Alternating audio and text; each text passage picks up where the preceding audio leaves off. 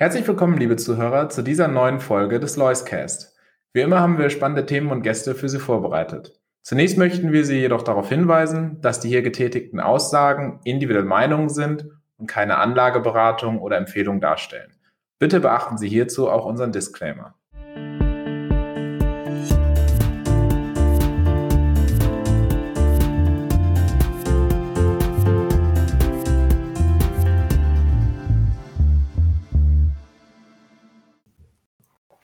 Herzlich willkommen zu einer neuen Ausgabe des Loiscast. Heute wieder mal bei mir zu Gast Markus Herrmann, Fondsmanager bei der Lois AG und verantwortlich für den Lois Premium Deutschland und Lois Premium Dividende. Hallo Markus und herzlich willkommen im Podcast. Hallo Raphael.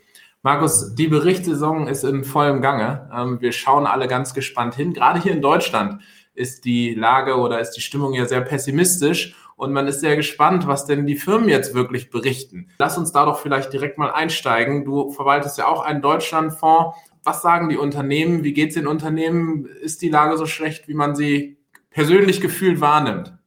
Nein, ist sie nicht. Also ähm, ich bin selber auch ziemlich positiv überrascht, was für Zahlen die Unternehmen bringen, wie sie auch kommunizieren. Ähm, ich habe ja letztes Mal schon ein bisschen gehighlightet, dass die Kurse sehr, sehr viel Negative schon verarbeitet haben und letzten Endes extrem starke Ergebniskürzungen auch erwartet werden. Ähm, aber die Realität momentan, und wir sind ja jetzt schon eine Weile auch in der Krise drin, man kann nicht sagen, ja, das kommt alles erst noch. Wir müssten eigentlich schon mittendrin sein. Wir haben auf der Umsatzseite ähm, einfach unterschiedliche Geschwindigkeiten auf der Welt. In Europa hat sich ähm, die Lage schon abgeschwächt. Klar, bei USA läuft in vielen Bereichen noch gut. Wir haben ähm, gute Lage in Asien. Es gibt auch Erdteile wie Lateinamerika oder Mittlerer Osten, da boomt es förmlich. Ähm, das sind gerade ja die rohstoffstarken Regionen. Ähm, da geht es den Menschen jetzt gut. Also da ist die Nachfrage auch gut. Wir haben auf der Kostenseite oder ähm, auch umsatzseitig ist noch das Währungsthema natürlich zu nennen. Der starke Dollar hilft auch vielen europäischen Unternehmen. Das ist ja gerade die Krux irgendwo an der Geschichte, wenn man denkt, der Euro ist so schwach, beziehungsweise Europa ähm, sieht schwierig aus und der Dollar ist dann gleichzeitig stark, dann ist das eigentlich eher gut für die europäischen Unternehmen wenn sie nicht gerade in, in Dollar einkaufen, äh, wie im Textilbereich. Aber dann hat man natürlich einen positiven Effekt. Bei den amerikanischen Unternehmen ist es gerade umgekehrt. Da ist es ja meistens so, dass die währungsbereinigten Zahlen momentan auch noch relativ gut ausfallen, aber einfach ja durch die Dollarstärke ähm, das Geschäft in Euro zum Beispiel dann schwächer ist, als von den Analysten erwartet eben bei uns der positive Effekt und auf der Kostenseite ist es so, dass die Unternehmen natürlich auch reagiert haben und sich neu eingestellt haben auf ja, ein herausforderndes Umfeld aktuell und in 2023 und jetzt schon proaktiv Kosten reduzieren, Marketing zurückfahren, Einstellungen verschieben etc. pp. Und also man geht jetzt eigentlich quasi schon von der Rezession aus oder von geringerer Nachfrage in Zukunft und stellt das Unternehmen jetzt schon darauf aus und gleichzeitig äh, überwiegen aber doch noch dann so diese positiven Effekte auf der Kostenseite und noch nicht so viel negativ, dass sie sich da ganz gut durchwursteln können, oder? Ja, so kann man das sagen. Ich meine, ähm, wir haben schon eigentlich negative Effekte gesehen in den, in den letzten zwei Quartalen, weil es ist ja immer so, ein Unternehmen muss ja erst einstellen und dann kann es wachsen, beziehungsweise erst muss die Investition geschehen in Personal oder in Marketing und dann folgt das Wachstum. Deshalb investiere ich natürlich auch immer ähm, mit einem gewissen Blick in die Zukunft. Wenn meine Wachstumserwartung zehn Prozent ist, dann muss ich eben Sorge treffen, dass ich überhaupt zehn Prozent wachsen kann. Wenn ich dann aber investiert habe und plötzlich feststelle, hm, ich kann gar nicht mehr zehn Prozent wachsen, weil einfach das Umfeld ein ganz anderes ist, dann betrifft mich das erstmal negativ, ähm, weil der Umsatz fehlt, die Kosten sind aber schon da und dann kann ich reagieren. Und das, wir sind jetzt genau in dieser Reaktionsphase, wo klar ist, das kommt jetzt nicht so für 2023. Kaum ein Unternehmen muss jetzt massiv Leute einstellen, weil es extremes Wachstum haben wird nächstes Jahr ähm, sondern jetzt muss man das Ganze wieder an die Realität anpassen und jetzt sehen wir eigentlich bei der Marge eine Stabilisierung in vielen Bereichen, ähm, die dann eben dadurch unterfüttert wird, dass auch zum Beispiel die Frachtraten, ähm, Transportpreise extrem wieder nach unten kommen. Ähm, viele Rohstoffe tendieren auch wieder stärker nach unten. Also da gibt's dann auch sogar wieder Entlastungen. Du hast das Thema Marge angesprochen und gerade jetzt, wenn wir auch dann auf die nächsten Quartale schauen, ähm, glaubst du, dass man auch bei dieser geringeren Umsatzentwicklung oder vielleicht sogar oft ja auch Umsatzrückgang, wird es ja vielleicht auch mal geben, schaffen die Unternehmen es, die Marge trotzdem irgendwo konstant zu halten und damit auch weiterhin gute Gewinne zu erwirtschaften? Das lässt sich so pauschal natürlich nicht sagen. Ähm, es gibt auch Unternehmen, logischerweise, die in der Marge stark leiden, wenn der Umsatz zu stark äh, einbricht dann kann man da nicht viel machen. Aber bei den Unternehmen, die umsatzseitig noch ganz passabel dastehen, da ist es schon so, dass ähm, schon 2022, das hatte ich ja auch schon im letzten Podcast gesagt, wir haben viele Unternehmen im Portfolio, für die 2022 eigentlich ergebnisseitig kein gutes Jahr war. Ja, man hatte umsatzseitig noch ähm, war man ganz gut dabei, weil einfach durch die Preisanpassungen, die man für die für alle Produkte gesehen hat, der Umsatz ganz gut aussah. Aber auch die, die Kostenseite war sehr schwierig zu managen. Ja, extrem hohe Inflation in allen Bereichen. Und ähm, ja, dementsprechend ähm, ist die Vergleichsbasis gar nicht so hoch, die man jetzt für die nächsten Jahre hat. Aber die Ergebnisschätzungen sind schon längst äh, auf dem niedrigen Niveau angekommen. Also bei vielen, vielen Unternehmen hat man mittelfristig ein ähm, deutliches Margenpotenzial nach oben, weil einfach eben dieses Jahr schon extrem komplex war, was die Kostenseite anging. Ja, weil als ähm, ja, Privatkonsument äh, sieht man ja dieses ganze Energiethema und die schwierige Situation. Ähm, jetzt wissen wir bei dir im Portfolio, du bist auch gar nicht so stark im verarbeitenden Gewerbe unterwegs, sondern auch viel im Dienstleistungsbereich, Softwarebereich. Ähm, ist dieses Energiethema jetzt in der Berichtssaison auch so ein großes gewesen wie für uns vielleicht als Privathaushalte oder äh, ist das bei den Firmen vielleicht gar nicht so im Fokus? Doch, absolut. Also natürlich gibt es auch hier starke Unterschiede je ähm, nach Energieintensität des Produktionsprozesses, wenn man eine Produktion überhaupt hat. Es kommt bei den Unternehmen im Allgemeinen auch viel schneller an als bei den Privathaushalten. Hier hat man seinen Vertrag mit dem Versorger und der wird dann normalerweise einmal im Jahr angepasst. Bei den Unternehmen, da funktioniert das ja meistens wirklich ähm, ja Tag für Tag, diese Preisanpassung. Manche haben sich gehatcht, aber ähm, viele auch nicht.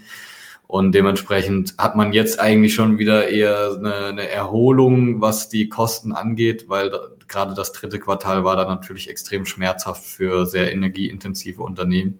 Und ähm, ja, da ist man jetzt ganz beruhigt, dass zum Beispiel die Gaspreise sich getrittelt haben, auch die Strompreise sind deutlich nach unten gekommen.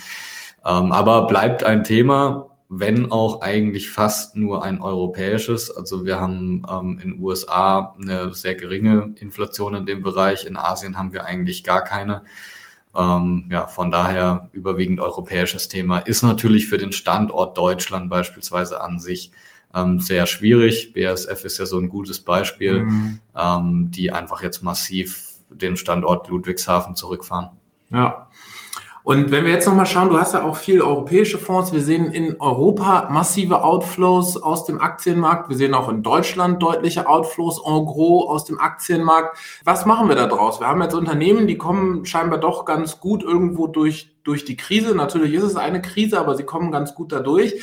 Aber was könnte denn mal so ein Stöpsel da reinbringen, dass auch wieder ein wenig Optimismus herrscht, denn das Sentiment scheint ja immer noch auf dem Boden zu sein. Die Berichtssaison, ist das jetzt schon genügend, um beruhigt zu sein, dass es nicht noch viel schlimmer kommt oder was, worauf müssen wir achten? Ja, ich denke, die, ähm, die Befürchtung bei vielen Investoren war ja, das war auch, was ich mitgenommen habe oder was man in Marktkommentaren allgemein liest, ist, dass einfach die Gewinnschätzungen noch zu hoch waren für das Umfeld, was wir eigentlich haben. Und äh, de facto ist es so, dass die Analysten erst ihre Schätzungen runternehmen, wenn mal richtig schlechte Quartale kommen. Das heißt, wenn diese negative Realität dann auch sichtbar wird. Ähm, zumindest funktioniert das meistens so. Und jetzt in diesem Quartal haben wir so das erste Quartal, ähm, wo für den allgemeinen Schnitt sich die Lage deutlich eingetrübt hat und wo man jetzt auch mit relativ großer Sicherheit sagen kann, 2023 wird eben schwach. Ähm, und dementsprechend wurden die Schätzungen jetzt auch runtergenommen. Und wenn ich mir jetzt die Schätzungen anschaue für das nächste Jahr beispielsweise in vielen Unternehmen oder zumindest nach der Berichtssaison, wird das aus meiner Sicht auf einem realistischen Niveau sich bewegen. Also dann kann man wirklich auch sagen, ähm, diese Schätzung, dieses KGV, das wir für 2023 sehen bei den einzelnen Unternehmen, das ist realistisch. Ob das dann so kommt, wissen wir nicht, weil wir nicht wissen, Klar. was das alles noch für Kapriolen schlägt. Aber es ist zumindest nicht unrealistisch hoch. Ja, das war mhm. ja bis vor zwei, drei Monaten noch anders, wo man gesagt hat, ja, das äh, passt irgendwie nicht, diese Gewinnerwartung.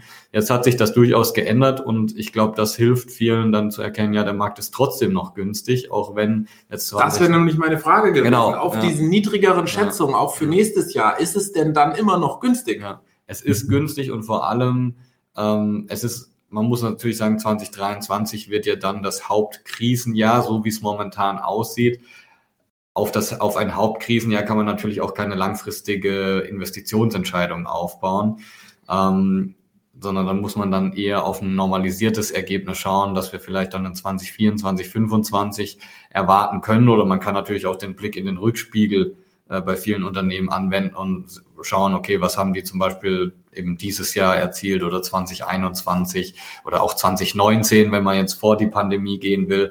Ähm, Unternehmen, das schon viele Jahre am Markt ist, äh, das liefert ja genug Anhaltspunkte, was kann man da erwarten ungefähr in einem normalen Jahr. Und so muss man seine Investitionsentscheidungen dann letzten Endes auch treffen. Aber wovor viele Angst hatten, und deshalb habe ich 2023 erwähnt, ist halt quasi in so eine Ergebnis oder in eine Prognosekürzung reinzulaufen mhm. ähm, mit Ansage, weil wir wissen ja immer, wenn eine Prognose gesenkt wird oder die Analystenschätzungen dann gekürzt werden, führt das auch massiv äh, oder meistens zu, zu stärkeren Kursverlusten. Das will natürlich keiner ähm, direkt vor der Brust haben, ähm, ja, nachdem er dann investiert hat. Deshalb waren das sehr viele Investoren und Kunden noch zögerlich. Ich denke, jetzt bekommen wir so eine Bereinigung einfach dieser Schätzungen im Markt. Und das wird dazu führen, dass mehr und mehr sich auch mit dem Thema aufwärmen. Äh, wir sehen das vor allem aus den USA auch heraus, dass in Großbritannien, aber auch mehr und mehr in Deutschland jetzt äh, investiert wird von, von Value-Investoren und ähm, ja, Investoren, die einfach dieses Marktumfeld auch mögen. Ja, mhm. Warren Buffett ist ja äh, auch so jemand, der dann sagt, ja, ähm, wenn der Pessimismus eben groß ist, dann gibt's die guten Einstiegsgelegenheiten. Und wenn man dann Qualitätsunternehmen kaufen kann zu einem sehr günstigen Preis äh, und das Einzige, was man machen muss danach, ist zu warten, dann ähm, ist das natürlich eine schöne Ausgangssituation. Ja. Also ähm, ich denke, es ist wichtig, was jetzt momentan passiert, dass diese Schätzungen bereinigt werden. Ähm, und dann wird es auch in den nächsten Quartalen nicht mehr diese großen negativen Überraschungen geben. Weil die größten negativen Überraschungen kommen ja immer an so einem Bruch. Ja, wenn man eigentlich aus einer Phase rausgekommen ist, wo es sehr gut lief und plötzlich trübt sich das Ganze relativ schnell ein und es hat sich ja quasi in Rekordgeschwindigkeit mit mehreren Facetten gleichzeitig eingetrübt. Ja, und das hat diese negativen Abweichungen dann auch von den Analystenschätzungen, wo man dann gelesen hat, 20 Prozent unter Analystenschätzungen, 30 Prozent. Das ist jetzt für die nächsten Quartale nicht mehr so wahrscheinlich, weil einfach die Erwartungen schon viel tiefer sind. Und wenn wir jetzt noch mal so ein bisschen ähm, drauf schauen, in deine Fonds und wir gehen davon aus, nächstes Jahr wird vielleicht ein Rezessionsjahr. Du bist aber ja trotzdem eher auch so ein bisschen auf der Wachstumsseite unterwegs. Gibt es denn Unternehmen, die noch wachsen können in so einem Umfeld? Ganz konkret deine Portfolien, wenn du mal so drüber schaust mit einem dicken Daumen, entwickeln sich die Unternehmen auf Umsatzseite dann auch in solchen Zeiten noch positiv oder ist es wirklich eher, dass sie sich vielleicht weniger negativ entwickeln? Wie kann man das, wie kann man das ungefähr einordnen? Also insgesamt gehe ich davon aus, dass wir ein deutliches Wachstum im Schnitt im Portfolio haben werden in 2023. Ähm, sie werden nicht so stark wachsen wie in einem normalen Jahr, ähm, aber trotzdem noch mit einem deutlichen Wachstum, weil wir einerseits Unternehmen haben, die eben völlig unabhängig von der Konjunktur agieren, beispielsweise Top-Position Apontis Pharma. Ähm, Im Pharmabereich ist es ist die konjunkturelle Lage egal. Ja, ähm, die werden dann ihren Weg machen. Ähm, wir haben Unternehmen, die in 2022 stark unter den Lieferketteneinschränkungen gelitten haben. Die werden in 2023 auch ähm, von, ja, letzten Endes der Normalisierung der Lieferketten profitieren, können ihre Auftragsbestände abarbeiten. Und ähm, ja, wir haben einfach auch viele Wachstumsunternehmen, die zwar nicht völlig unabhängig von der Konjunktur sind, aber die nach wie vor ein Wachstum liefern, auch äh, in einem relativ schwierigen Umfeld, weil sie zum Beispiel im Softwarebereich ähm, dann ja weiterhin gute Kundenverbindungen aufbauen können. Die Kunden müssen ja auch schauen, ähm, wie kann ich mehr und mehr automatisieren, weil es eben nicht mehr einfach ist, äh, gut qualifizierte Leute zu finden. Ich muss auch, Software ist auch meistens ein Kostenthema, wo man ein paar Kosten einsparen kann. Und äh, das sind eben die Sachen, die weiterhin laufen werden, aber es wird eben viele Unternehmen geben, wo man sagen würde, ja, die wachsen eigentlich in einem normalen Jahr vielleicht 12 Prozent und die werden jetzt nächstes Jahr vielleicht nur sieben oder acht Prozent wachsen. Ja.